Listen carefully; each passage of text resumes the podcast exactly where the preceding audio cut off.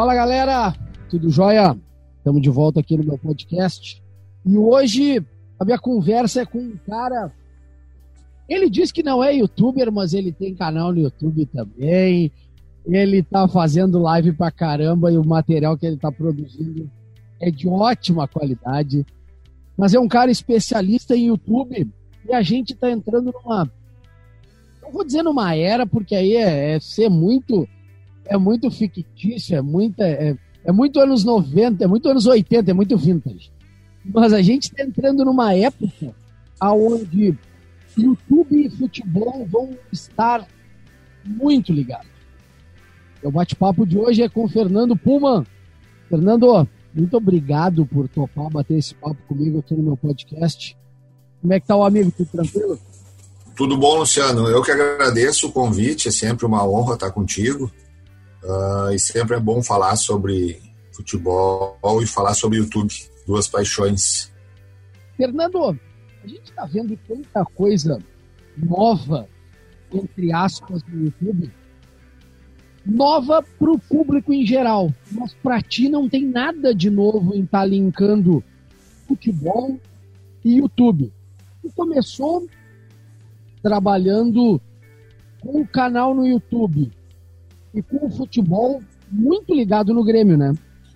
É, a história da Quentos, né, uh, se mistura muito com se mistura muito com o futebol.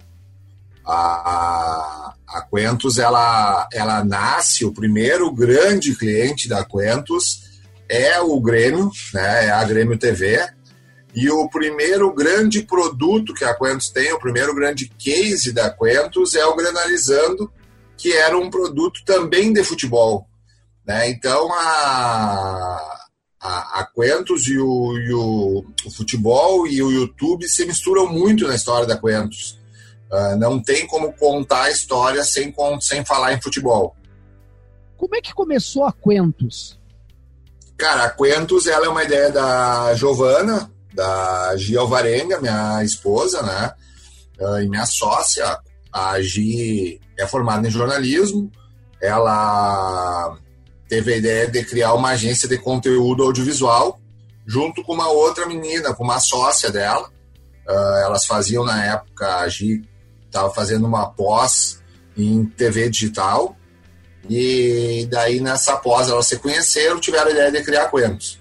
Uh, eu, como sempre, sempre fui muito metido, eu comecei a participar das reuniões e dar uma dica, ajudar numa coisa, ajudar na outra, acabei me envolvendo nisso, na, nessa criação da Quentos e, e durante o primeiro ano, a Quentos nasceu em final de 2010, dezembro de 2010, Durante o primeiro ano, em 2011, ali eu acabei, comecei a participar de projetos, virei sócio de um projeto que elas tinham na época muito legal, muito legal, uh, que era a TV Formigos, tá? quando nem se falava em CQC, quando nem se falava em.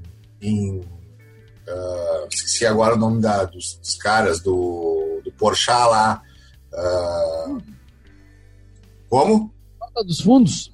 Isso, quando nem se falava em Porta dos Fundos, as gurias tiveram a ideia né, e criaram a TV Formigos. Foi um projeto que acabou não, não, não indo para frente, até por questões tecnológicas na época e algumas outras questões da banda. A banda acabou desmanchando e tal durante o processo, mas que seria um negócio revolucionário dentro da história da, do audiovisual e da internet brasileira. Bom, e aí eu acabei me envolvendo de alguma maneira dentro desse projeto e, e acabou que com, no decorrer desse ano eu, eu, comprei a parte da sócia da Givre e sócio da Quentos. Então eu, eu sou sócio da Quentos desde 2012 mais ou menos, né? Mas a Quentos ela é de, desde o início de 2011 com a criação da Gi. E aí logo em 2012 uh, a partir de 2012, então, a gente começou a trabalhar, a Giovana uh, acabou uh, chegando, ficando muito próxima do pessoal, do pessoal de uma, de uma produtora que tinha que produzia filmes para cinema, e aí através dessa produtora acabou conhecendo uma a menina do YouTube, né, a Bibiana Leite, que na época era manager de parcerias do YouTube para toda a América Latina e acabou me apresentando a Bibiana e aí fazendo alguns hangouts a gente acabou virando parceiro do YouTube. Então, no, lá por 2012, nós nos tornamos parceiros do YouTube. E aí começamos a estudar a plataforma, ver de que forma podia fazer, como é que podia uh, desenvolver, transformar isso em negócio. E uh, em 2012 ainda, uh, final de 2012, a Gi teve a ideia de, de criar um produto de futebol que na época a gente batizou de Grenal na rede. A ideia era ter um produto que ia acontecer ao vivo, logo depois da rodada de domingo, aonde teríamos teriam, teriam gremistas e, e colorados discutindo a rodada do, do futebol. Acabou não rolando na época por uma questão financeira, era muito caro tu ter um servidor que comportasse 4 mil pessoas assistindo ao mesmo tempo e tal. Por questões financeiras, acabou não, não saindo. Era um projeto já. Eu já estava dentro da era um projeto meu, da Gi, né? E do Lele Bortolassi. O Lele era sócio nessa, nessa ideia. Aí, em 2013, a gente já com. Já, já tinha o, o Esteban Tavares como cliente, nós vamos fazer uma, um, uma transmissão ao vivo do Tavares, um hangout, chamava Hangout On Air na época. Vamos fazer um hangout dentro da sede do Google uh, em São Paulo, com o Tavares. Foi a primeira transmissão multicâmera da história do Google no Brasil. A Quento estava lá com o Tavares fazendo. E aí, nessa transmissão, a Gi deu clique nela que o nosso problema, que era servidor para fazer o Granal na rede, estava resolvido ali se a gente fizesse através do YouTube. E aí começou todo um processo para desenvolver, não, não existia transmissão ao vivo pelo YouTube na época, hum. não nos moldes que a gente queria fazer. Então, a, a Gi com a equipe dela começou a, a desenvolver uh, esse sistema e acabou que o sistema que o, o muita gente usou durante muitos anos, foi desenvolvido pela Quentos, né, comandado pela Gi. E aí nasce o Granalizando. Quando a gente voltou para Porto Alegre, voltamos com essa ideia, falamos com o Lelê, e aí o Lelê indicou o Lipe, daí uh, eu fui atrás do Lucas Ron, e a gente foi montando o time, e acabou que num churrasco lá chegamos à conclusão, não, então beleza, vamos fazer, o nome vai ser Grenalizando, porque na época estava muito na moda a função, né? Ah, o fulano está granalizando isso, o Beltrán está granalizando aquilo, criamos o nome Granalizando. E o Granalizando foi um grande sucesso, um grande sucesso. O Granalizando começou na sala da minha casa. Uh, a ideia era fazer uma transmissão uh, teste, não era nem a gente ir para o ar, efetivamente, era fazer um, era, não, não era uma transmissão oficial, vamos dizer assim, era uma transmissão teste. Só que no primeiro momento que a gente botou no ar, a gente já foi para 20 mil usuários uh, ao mesmo tempo, já ficamos uh, 20 horas no, no TT Mundo, durante seis horas nós fomos o, o, o assunto mais comentado uh, do mundo inteiro, e daí o negócio explodiu de um jeito que no outro dia de manhã, claro, ligou querendo comprar Granalizando. E a gente não tinha nem plano comercial, não tinha nada ideia do que, que ia fazer. Cara, era uma transmissão teste da sala da minha casa. E daí uh, montamos rapidamente um plano, acabamos vendendo para Claro. Passou uma semana, a Brahma veio, queria comprar também. o Granalizando foi tomando forma, foi crescendo, foi virando um super produto. E na onda do Granalizando, o Grêmio veio. Aí nos ligou, uh, o Cris, na época, o Cris Oliveschi me ligou, dizendo que estava precisando de alguém que entendesse do YouTube. E aí, junto com o Cris e com o Douglas Lunardi, que na época era o assessor de comunicação do Grêmio, uh, a gente reformatou então a TV, a Grêmio TV. A Grêmio TV ela tinha um formato muito quadrado, formato muito televisão, com, com notícia, entrevista, com cobertura de reunião de, de, de reunião de conselho. É, e aí a gente entrou e e botamos um sangue novo. E aí a gente começou a, a criar, a Grêmio TV não tinha grana, mas tinha muito sangue no olho, assim, tinha muita vontade. O Cris é um cara muito ligado. Uh, e a gente, a gente trouxe todo o conhecimento que você tinha sobre a plataforma, sobre o YouTube, tudo que a gente imaginava que dava para fazer. E juntamos com o, com o Cris, que tinha toda essa questão do de, de, de acompanhar TVs europeias e tal. O Cris volta e meia trazia, trazia ideias que ele, que ele tinha visto no, no Barcelona ou na, no Benfica. E a Grêmio TV realmente também foi outra coisa que explodiu, assim, a gente uh, pegamos a Grêmio TV, a Grêmio TV era um terço do tamanho que era a TV do Inter na época e dois ou três meses depois a gente era três, quatro vezes maior do que era a TV do Inter. E rapidamente a Grêmio TV virou a terceira TV de clube do Brasil e com um crescimento estrondoso, assim, à frente de vários clubes, inclusive Flamengo, que hoje é muito discutido, Flamengo, uh, Vasco, a gente era maior que todos os clubes uh, cariocas, né? Ficava atrás apenas do Santos e do Palmeiras. Depois o Vasco cresceu, aí disputou com a gente uma época e tal. E nós ficamos lá na, na, na ficamos na, na Grêmio TV de, se não me engano, setembro de 2013 até maio de 2015, uma coisa assim. Tá? Foi uma experiência muito bacana, muito bacana. A pena que a gente não, não conseguiu ganhar nenhum título lá, mas foi muito legal. Trabalhar com Douglas Lunardi foi uma experiência muito legal. Não é à toa que hoje ele está na CBF, aí é o diretor de comunicação do CBF. Trabalhar com o Cris foi uma, uma experiência interessante. Assim, o Cris é um cara muito ligado, muito antenado. Uh, então a Quentus ela nasce assim, a Quentus nasce com um conteúdo próprio chamado Granalizando, extremamente uh, forte, extremamente revolucionário, um, um, conteúdo que vem e muda a forma de se falar de futebol. Né? Você dá a voz para o torcedor, você pega o cara do, do cimento e bota com o microfone na mão para falar uh, durante uma hora ao vivo num, num, canhão que é o YouTube. A gente chegou a ter picos de 60 mil, 70 mil pessoas assistindo ao mesmo tempo, numa época que tudo é um. Não, live, o recorde. Live naquela época nem existia. Não, naquela época, cara, um, uma transmissão muito grande dava duas mil, três mil pessoas, a gente fazia picos de 60, 70 mil pessoas, né? Uh, e a Grêmio TV também, então nasce com o Granalizando, um produto muito forte, e nasce com a Grêmio TV também explodindo, quebrando barreiras, né? Tipo, nós participamos de um evento, eu e a Gi, no, no Rio de Janeiro, que é um dos maiores eventos da nossa nosso segmento, né, que é o Rio Content, tinha uma palestra do pessoal do YouTube lá, que se chamava Além dos 90 Minutos, e nessa palestra os caras citam a Quentos e citam o Grêmio TV como referência em transmissão ao vivo uh, naquele momento no YouTube no Brasil inteiro. Então, realmente, a gente vem, é muito ligado com o futebol, a, o nascimento da Quentos e a vida inteira. Depois a gente teve um programa com Serra, teve um produto com Serra também se chamou Serra Esporte Clube.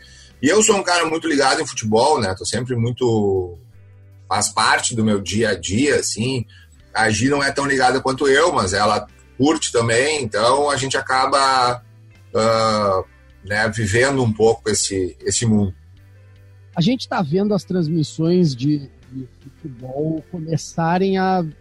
Eu vou dizer que viralizar, porque querendo ou não, é, os clubes começaram a criar os seus canais no YouTube.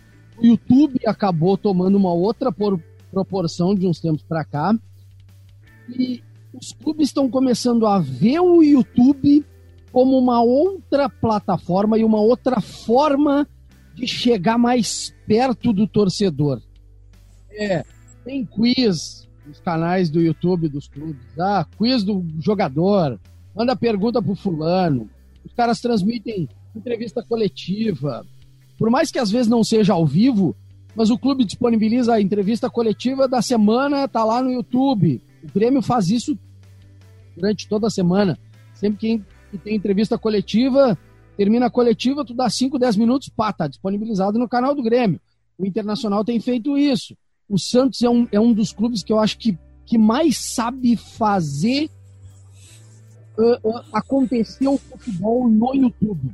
É, o, o, Santos é o grande, o Santos é o, é o, o, grande desbravador disso, né? A Santos TV foi a primeira grande TV de clube no YouTube. Isso, isso vai começar a virar febre dentro dos. Eu vou falar dos clubes da Série A. E alguns clubes da Série B também, também sabem um pouco essa sua, essa sua plataforma nova, vamos dizer assim. Cara, eu acho que mais do que febre, tá? Tu abriu o programa dizendo que a gente vai começar uma nova era e eu acho que é mais ou menos por aí mesmo, tá? É, uma nova é, é uma nova era. O YouTube é uma revolução, né? O YouTube em si, como um todo, ele é uma revolução. O YouTube, talvez a gente não consiga perceber o quanto o YouTube está revolucionando os meios de comunicação, porque a gente está extremamente uh, inserido dentro desse processo. Né? Nós somos o agente uh, que está fazendo essa revolução, né? Uh, nós aprendemos com a web, aprendemos com o YouTube a escolher o que assistir, aonde assistir, quando assistir e de que forma assistir. E o futebol não é diferente disso. Tá? E o YouTube ainda tem mais uma questão: o YouTube ele já chega no mercado como rede social uh, oferecendo a coisa, uma das coisas que as pessoas mais gostam no mundo, que é dinheiro. Ela já chega oferecendo dinheiro, entendeu? Tipo assim, o, o produtor de conteúdo, não só o cara do futebol, o produtor de conteúdo na área de comédia, de música, de educação, de jornalismo, qualquer área, entendeu? Ele, ele, ele já enxerga o YouTube como uma fonte de renda. Isso já torna a relação dele com quem produz conteúdo diferente. Uh, o YouTube ele é um canhão, né, cara? O YouTube sozinho ele é maior do que Record, Bandeirantes e SBT juntas. A audiência do YouTube no Brasil é maior que as outras três juntas.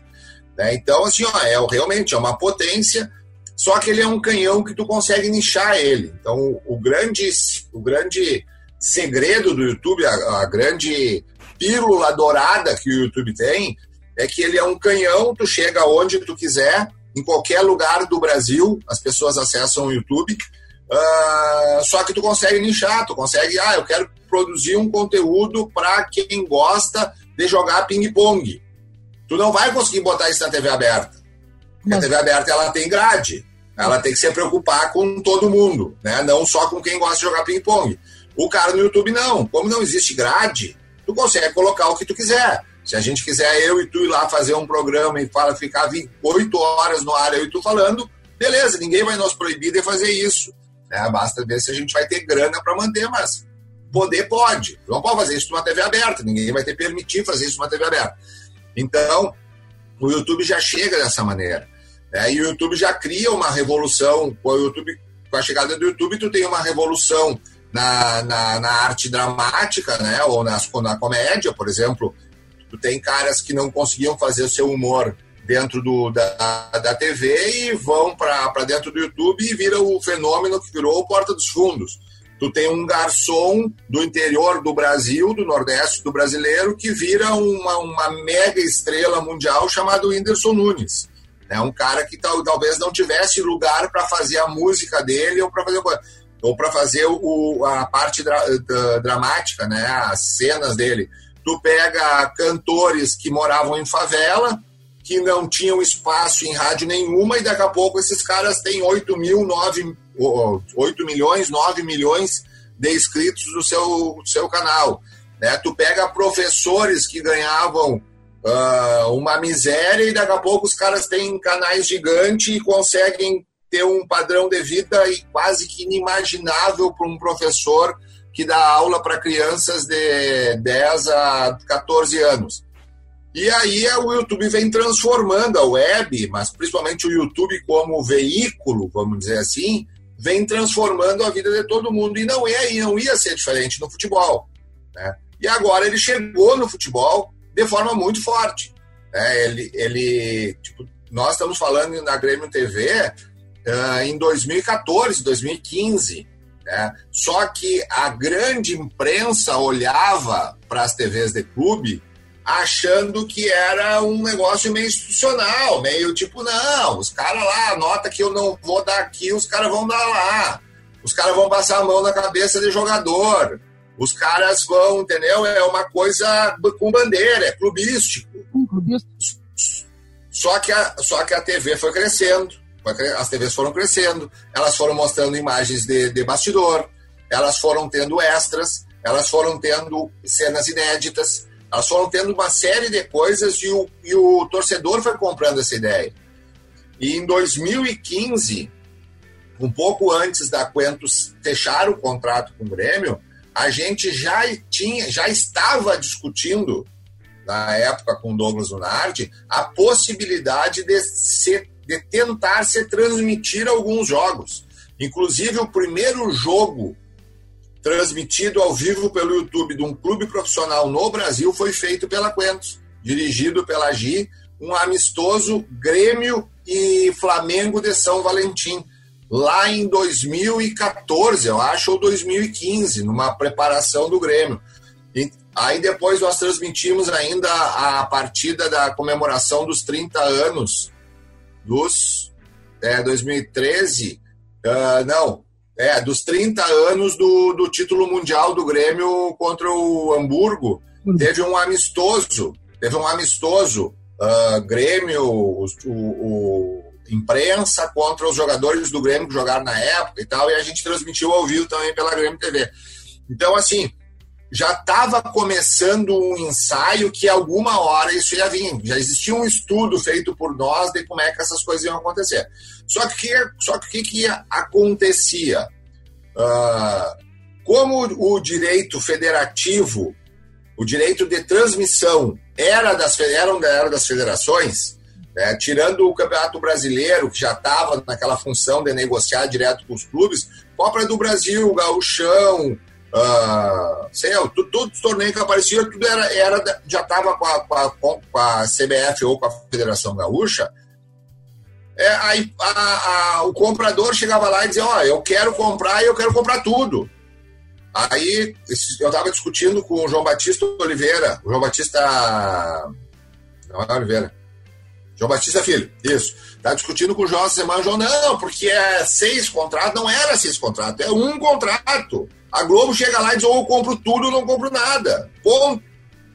Entendeu? A RBS chega aqui, senta na frente do, do presidente da federação, diz, querido, é o seguinte, eu te dou os X milhões que tu quer pelo campeonato, mas eu quero tudo. Eu quero TV fechada, TV aberta, pay-per-view, bababá, babá, tudo tiver transmissão de palitinho. É isso. E os clubes não tinham, uh, não tinham poder e não tinham vontade política para mudar esse quadro. Eles estavam acomodados lá dentro, com uma bela verba de televisão, né, que entrava dos estaduais, Copa do Brasil, Campeonato Brasileiro, eles adequaram né, os, seus, os seus faturamentos, as suas, suas despesas baseados na receita da televisão, do quadro societário e tal, e foram se organizando para aquilo. Aí, quando vem essa MP, que eu não vou nem discutir aqui, eu acho, para mim, ela está errada, mas não é o, o modelo, nós não vamos falar sobre política aqui, mas surge a MP, né? E essa MP, ela, ela dá para o Flamengo e para os clubes o poder da primeira vez de chegar e dizer, não, só um pouquinho, é o que eu vou transmitir, vou testar. Tá? Assim, ó, não deu 25 milhões. Aquele papo, ah, o Flamengo ganhou 25 milhões porque ganhou 14, não deu. É mentira, é mentira. Agora, pode vir o presidente do Flamengo me mostrar, só que só se ele me mostrar o extrato da conta do banco deles que entrou 25 milhões. Casar ali direitinho, a conta. Isso, senão eu vou, eu vou continuar dizendo que é mentira. É impossível, é impossível ter entrado. Mas o que, que acontece? O clube, pela primeira vez, ele olha e se dá conta que ele tem o poder de ter uma receita extra, uma receita que ele não imaginava. Que talvez nem o clube tenha hoje noção do quanto exatamente essa receita. Mas é uma receita extra. E aí, nessa conta, eu acho que o clube não vai mais abrir mão disso. Tá? Eu acho que MP vai acabar passando por acertos políticos. Tá? Eu acho que vai acabar porque existem outros interesses. A questão do tipo, os, se os presidentes pressionarem os deputados, também tem muito deputado ligado ao clube, então acaba a, coisa acaba fluindo. Né? Uh, eu acho que as TVs vão entender que é irremediável isso, e aí daqui a pouco vão sentar e vão rediscutir contratos, e aí óbvio que não vai pagar o valor que pagaria antes, né? Uh, tu quer cortar e voltar depois? Não, vamos embora. Tá. Uh, é óbvio que a TV não vai, não vai pagar o que ela pagava antes, vai pagar menos, mas o clube vai ter ali uma receita que pode virar milhões. Tu imagina, por exemplo, uma torcida como a do Grêmio. Tá? O Grêmio tem hoje estimado em torno de 8 milhões de torcedores, entre torcedores simpatizantes no Brasil. Vamos dizer que desses 8 milhões, tu tenha 3 milhões que sejam os caras que efetivamente assistem futebol, né? acompanham, ouvem pela rádio ou, pelo, ou, pelo, ou pela TV. Isso. Tá? Vamos dizer que tenha 3 milhões. Vamos dizer que desses 3 milhões, tu consiga pegar, sei eu, 30% desses caras. Estão falando em torno de 1 milhão, 900 mil, 1 milhão de pessoas, tá? Que topem pagar para Grêmio TV, uh, sei eu, 5 reais, 10 reais por mês, para ver uma, imagem de bastidor, para acompanhar treino pra, e para ver os jogos. Para ver os jogos pela, pela Grêmio TV. É uma forma de eu que, eu, eu que moro em, sei eu, lá no interior do Macapá, eu não vou pagar a mensalidade pro Grêmio porque é caro para mim, eu não vou, mas eu, daqui a pouco eu pago 10 pila por mês porque eu vou assistir o jogo de qualquer jeito. Entendeu? Então, assim, ó, eu acho que os clubes eles vão começar a se dar conta disso. Acaba virando, acaba virando é, e... uma outra forma de associação do torcedor com o clube. É isso. Tu imagina, tipo, daqui a pouco tu pode dizer, cara, tu tem um plano, plano sócio plus, não sei o que. Tu tem a cadeira, bababá, babá, e tem um acesso para assistir pelo teu computador os jogos, os treinos do Grêmio, o, a entrevista do, do fulano e não sei o que. Daqui a pouco tu paga 10 pila a mais por mês. Só que nós estamos falando de uma escala de um milhão de pessoas. Nós estamos falando de 10 milhões a mais por mês. Nós estamos falando de 110 milhões a mais por ano, 120 milhões a mais por ano. Se tu der um mês de graça pro cara, estamos falando de 110 milhões a mais por ano. Entendeu? O, Grêmio, o Grêmio hoje deve ganhar 69 milhões do Campeonato Brasileiro. Entendeu? Então, assim, ó, tipo, nós estamos falando de um novo mundo que acontece. Ah, isso vai acontecer o ano que vem? Não, não vai. Isso não vai acontecer agora, em agosto, não vai acontecer o ano que vem. Isso, vai, isso são processos. Isso vai acontecer acontecer. Tem uma série de coisas que precisam, os grupos precisam se organizar, eles precisam sentar, eles precisam discutir, eles precisam entender de que melhor forma fazer, precisa passar isso aí para todo mundo ter garantia que efetivamente vai acontecer assim. Vai ter um primeiro embate da, da, das, da, das redes de comunicação que transmitem, é, com os clubes, vai ter o um embate com a CBF, com a, com a, com a federação e tal. Mas as coisas vão se arrumar. Porque, na verdade, na verdade, o dono da festa é o clube de futebol. Quem tem o poder de decisão no final é o clube de futebol. Entendeu? Porque é, é pelo clube de futebol que eu sou apaixonado. Eu não sou apaixonado pelo Copa do Brasil. Eu não sou apaixonado pelo Gauchão nem pelo Campeonato Brasileiro. Eu sou apaixonado pelo Grêmio. Então, o, o que o Grêmio mandar eu fazer, eu vou acabar fazendo. Então, o controle vai acabar. Então, eu acho que ainda são processos, eu acho que isso ainda vai levar talvez um ano, dois anos, três anos, mas o que eu posso ter garantia, assim, até 2025, tá? eu tenho certeza absoluta que a gente já vai estar tá assistindo partidas de todos os campeonatos nacionais, inclusive o brasileiro, pela internet, uh, em plataformas de clubes grandes. A gente começou um movimento. A gente, a gente, imprensa, começou um movimento de transmissão dos jogos via Facebook. E isso a Comebol abriu essa porta. Uhum. Nessa, nessa oportunidade em que a Comebol abre esta porta, porque tem a Libertadores, se não me engano, faz dois anos de que uma data X, toda quinta-feira, o jogo da quinta-feira é o jogo do Facebook. Só Face. Então assim, ó, ah, mas é que eu não tenho, não sei o quê. O problema é teu. É o jogo uhum. do Facebook. Ah, será que a Comebol não estava dando esse primeiro passo, não estava mostrando para os clubes? Ó, a coisa vai começar a ser assim. Vai ter essa facilidade e vai ter essa porta aberta para vocês. E aí, uma pergunta que eu te faço: o YouTube é, um, é, um, é uma plataforma para vídeo. Uhum. O Facebook não é uma plataforma para vídeo. Sim. Por que daqui a pouco a Comebol não. YouTube, quem sabe? Ou foi o Facebook que bateu lá na porta da Comebol e disse: Dona Comebol, eu quero pagar. É, eu não sei exatamente como é que você deu a negociação, tá? Uh, o, que eu, o que eu escutei, que eu ouvi falar, é que a ideia foi do Facebook, né? O Facebook buscou a Comebol e propôs para a Comebol comprar os jogos, da, comprar a, a Copa como um todo, né? Comprar toda a Copa Libertadores, sendo que ela tinha exclusividade nos jogos de quinta-feira, tá? Uh, o que, que acontece? O YouTube, a princípio, ele não compra conteúdo. Tá? O YouTube, na, na, na, na, na sua na acepção da sua criação, tá? o YouTube ele é um site onde ele se torna parceiro do criador. Ah. Então, né, o Luciano tem o canal dele lá, o Luciano produz o canal, o YouTube permite que ele suba na sua plataforma YouTube, dá para o Luciano o servidor, dá a tecnologia, dá a, a, a, a mídia, né? Ah, mostra o conteúdo em vários, em vários lugares e vende a, faz a comercialização da, da, da, da publicidade. 45% desse valor fica para o YouTube e 45% vem para o Luciano. Teoricamente, todas as negociações do YouTube são assim. Né? Óbvio que deve ter algumas coisas extraordinárias, não, não sei, mas provavelmente tem alguma coisa, toda regra tem sua exceção, mas uh, a base dos negócios do YouTube sempre é a parceria.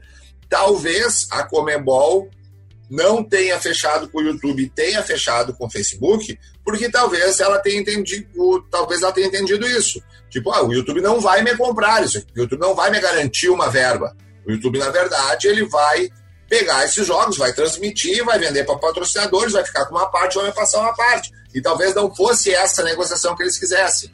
Né? Uh, até porque a Comebol também tem seus patrocinadores. Então tu também tem isso, tu entendeu? Tipo, a Comebol vende a Comebol Bridgestone, né? O uhum. nome. Aí, por exemplo, aí chega pro YouTube, o YouTube não pode vender para Pirelli, já tá, já tá lá a Bridgestone, né? Então, tam, então, se, se a única fonte de renda que tu tem é o patrocínio e o teu parceiro já tem os patrocínios vendidos, daqui a pouco tu não tem nem onde, onde tirar a fonte de renda. Mas, a, é, mas acho que são coisas que elas podem mudar, assim. Não, eu não, não vejo impeditivo de daqui a pouco a Libertadores vir também para o YouTube. Né? Uh, tem, teve, o YouTube já tem casos de transmissões de jogos uh, oficiais, né? Tem a Copa, tem, se não me engano, a Copa do Rei, a final da Copa do Rei na Espanha, uh, de dois anos atrás, uma coisa assim, o YouTube já transmitiu ao vivo, já foi exclusividade do YouTube. Atletiba. Isso, isso, exato. Transmitiu pelo YouTube. Exato, exato. Nessa, nessa nessa ideia de usar o YouTube como uma plataforma de aproximar o torcedor. O que que o clube perde? Porque o clube não vai ganhar sempre. O que que o clube perde e como é que o clube pode limitar? Porque e aí eu vou, é uma pergunta de quem é leigo. Eu chego no YouTube e algumas coisas eu consigo assistir a grande maioria das coisas a gente consegue assistir. Mas tem algum conteúdo que aquilo vai ser brecado para mim, eu vou tentar acessar e aquilo. Não, esse acesso aqui tu não tem permissão. Como é que a plataforma breca isso? Como é que o clube pode ganhar? É... E o que o clube perde em cima disso? Ah, isso aqui não vai fazer. Cara, assim, ó, eu sinceramente, eu não sei, eu não conheço nada que o clube não possa querer colocar no ar e o YouTube não permita que ele coloque, tá? A não ser coisas que o próprio YouTube vende, tá? Por exemplo, a, no meio de um vídeo do melhores momentos de Grêmio e Atlético Paranaense, o Grêmio faz um corte e bota um VT da, sei, da Umbro, que é patrocinadora dos dois, entra um VT da Umbro e aí continua. Isso não pode fazer. Por quê? Porque o YouTube vende esse VT. Esse VT é, aqui, é, é o mesmo vídeo aquele do pré-roll, que é aquele que acontece antes de, de, tu ver os vídeos que tu pode pular o skip. Então, tudo que o YouTube vende, tu não pode vender. Mas, por exemplo, se fosse um vídeo do Grêmio, o Grêmio podia fazer. Um VT do Grêmio dentro do canal do Grêmio, ele pode fazer, não tem problema nenhum.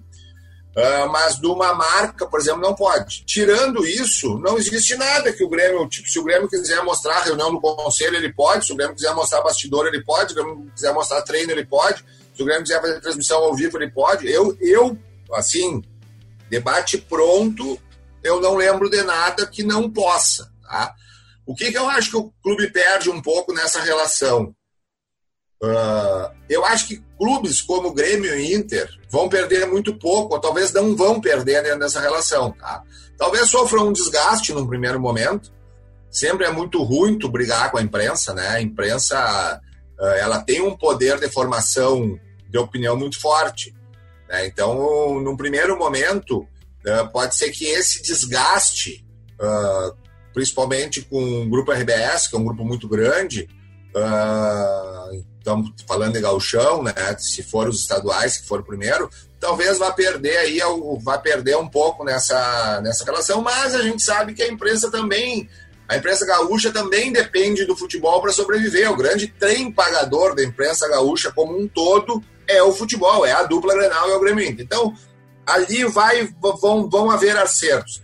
O que eu acho que sai perdendo muito num primeiro momento, pelo menos até conseguir se adequar, se organizar e tal, são os clubes pequenos. Porque uma coisa é eu vender uma assinatura por cinco reais ou dez reais para um milhão de torcedores do Grêmio. Outra coisa é eu vender uma assinatura de cinco reais para torcedores do Lajadense. O Lajadense não deve ter, não deve ter 200 mil torcedores. Não deve ter isso. O Lajadense talvez deva ter, sei eu, já deve ter 90 mil pessoas, deve ter lá 120 mil torcedores com quem saiu de dentro do de Lajeado e foi morar fora. Então, extrapolando é uma coisa assim, tá? Então, aí como é que tu faz? Então, nós estamos falando que no universo de 8 milhões, tu vai conseguir atingir um milhão que é fanático para assistir, para que paga a coisa. Quantos sócios deve ter um lajadense? 5 mil, 6 mil sócios? Vai vender para quê? Para mil? Aí tu vai ter uma receita de mais 5 mil por mês, 6 mil, isso não paga conta. É. Né? Então eu acho que.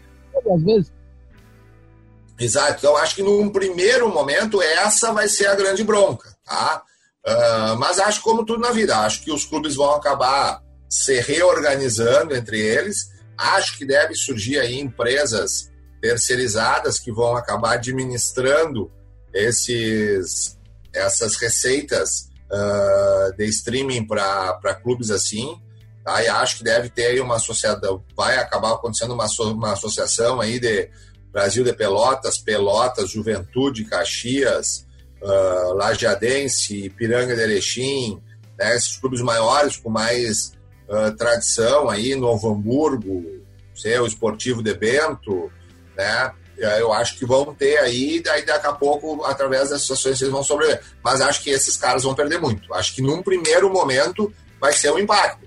Porque o problema é o seguinte: tipo, tu vai sentar com uma RBS para negociar o galchão, e a RBS vai olhar para o cara do presidente da federação e vai dizer, tá, tá bom. E aí o Grêmio e o Inter passam isso pelo, pelo Face, pelo canal deles no, no YouTube ou pela plataforma que eles desenvolverem. E aí eu vou ficar com o quê? Eu vou ficar com Brasil de Pelotas e Lajadense para passar no domingo de tarde?